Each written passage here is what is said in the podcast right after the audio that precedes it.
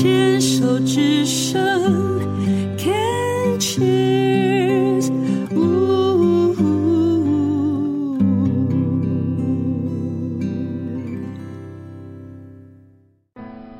Can cheers，牵手之声网络广播电台，花花异世界，我是惠美。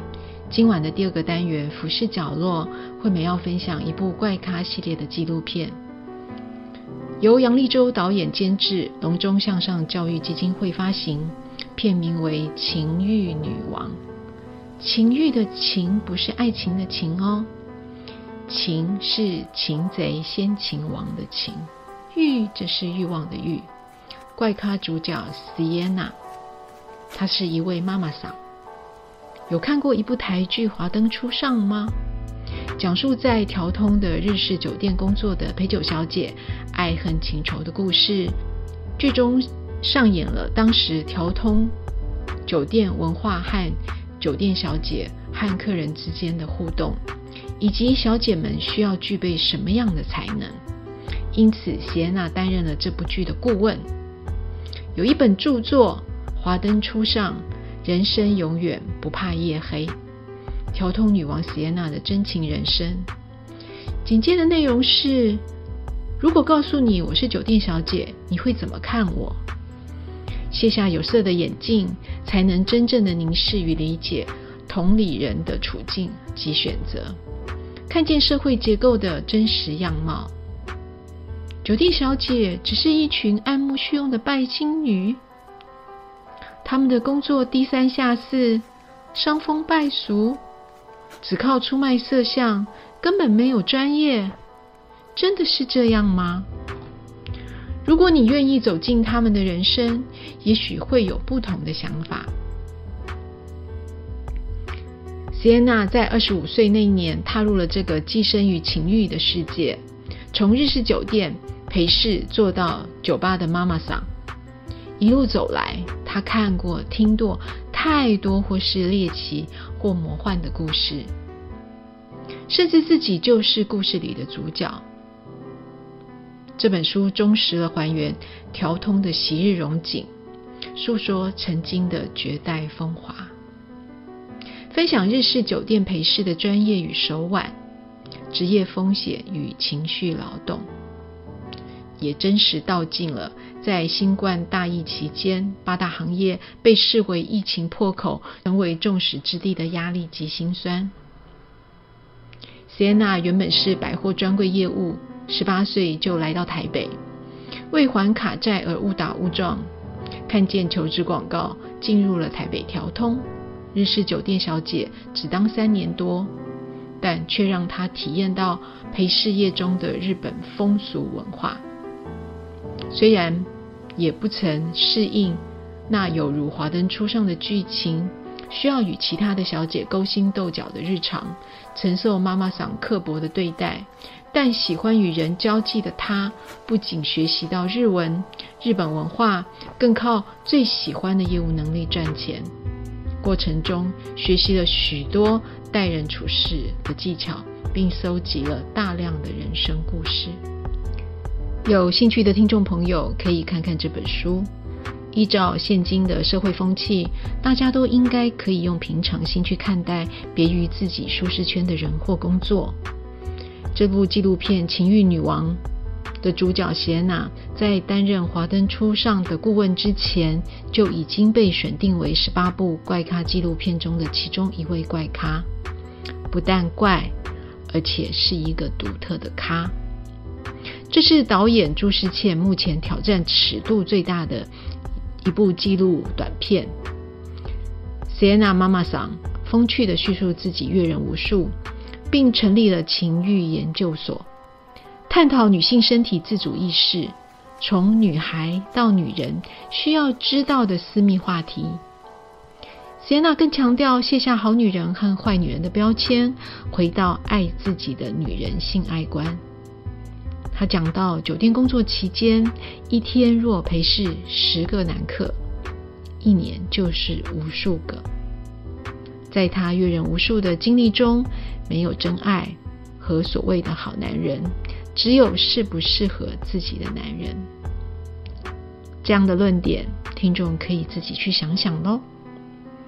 而情欲研究所到底在研究什么呢？那就请上 YouTube 网站观看怪咖系列纪录片《情欲女王》哦。在这之前的节目曾经说过，怪咖纪录片并不只是观看后就结束了，而是要发挥议题的思辨和讨论。最让我惊讶的是，在一场学思达教育基金会的年会里，一位高中三年级的老师以“情欲女王”为教材进入班级。这位老师刚开始觉得，哇，会不会尺度太大？镜头是不是太养眼？酒店文化如何连接课题内容？老师担心的。也许不是学生觉得太劲爆，而是担心家长的反应太大，这可以理解。但我觉得，针对高三的学生来说，十七、十八岁的孩子够成熟去讨论性方面的议题了。这位老师以性平等运动的发展来融入课程。这部怪咖议题与课程的连结，以法国大革命、工业革命对女权运动的推展，而女性运动根植于西方，在一九二零年代，对女人来说是个重要的时期，因为她们不只获得了投票权，也在许多国家得到了法律上的认可。女人在某些领域则有大的进展，如护理。在两次世界大战，男性劳动力缺乏，让女人有机会进入了传统被男性掌握的职业，如军火、机械工业。女人甚至有了自己的职业女篮联盟。这展现了女人也能够做男人的工作，而且高度的显示社会依赖他们的贡献。这个转变鼓舞了女人争取平等的地位。在一些国家，社会主义与共产主义的兴起，把女权议题推进到追求与男人经济上的平等。十九、二十世纪有了山坡女权运动的焦点和推展，其中避孕跟节育几乎全面受到限制，而这是他们努力的主要方向之一。女性主义希望避孕药的开发能够让它容易越来越普及化，能够免除女人生育不想要的小孩的负担，因为他们觉得要达到经济上完全独立于男人，就必须能掌控生殖功能，也是个主要诉求。但因为对这个议题严重的社会分歧，这个部分比较难达成，一直到今日。多胎在世界上的许多地区依旧是个争论中的议题。许多女性主义者也为改变大众预想中女性性行为而奋斗，因为一般人倾向比较可以接受男人有多数个性伴侣。许多女性主义者鼓励女人性解放，与不止一位伴侣有性行为。到底有多少女人因此改变她们的行为，是可争辩的。因为第一个，许多女人本来就有多数伴侣；而第二，大多数女人依旧留在以一对一为主的关系中。不过，似乎很明显，从一九八零年代起，女人在性行为上比以前世代更加活跃。女权运动推展始于西方，因此。华人社会会比较传统和守旧，也不大敢表达自己的想法。而情欲女王席耶娜大方地表达了身体自主权和女性自觉、性别的刻板印象，并努力地保留当年的日式酒店文化，因为那是一个台湾经济起飞的印记。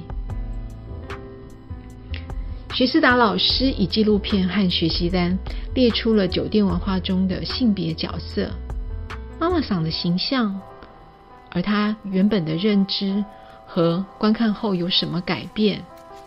酒店小姐与男性客人的互动是什么？另一题是身体界限与身体自主权。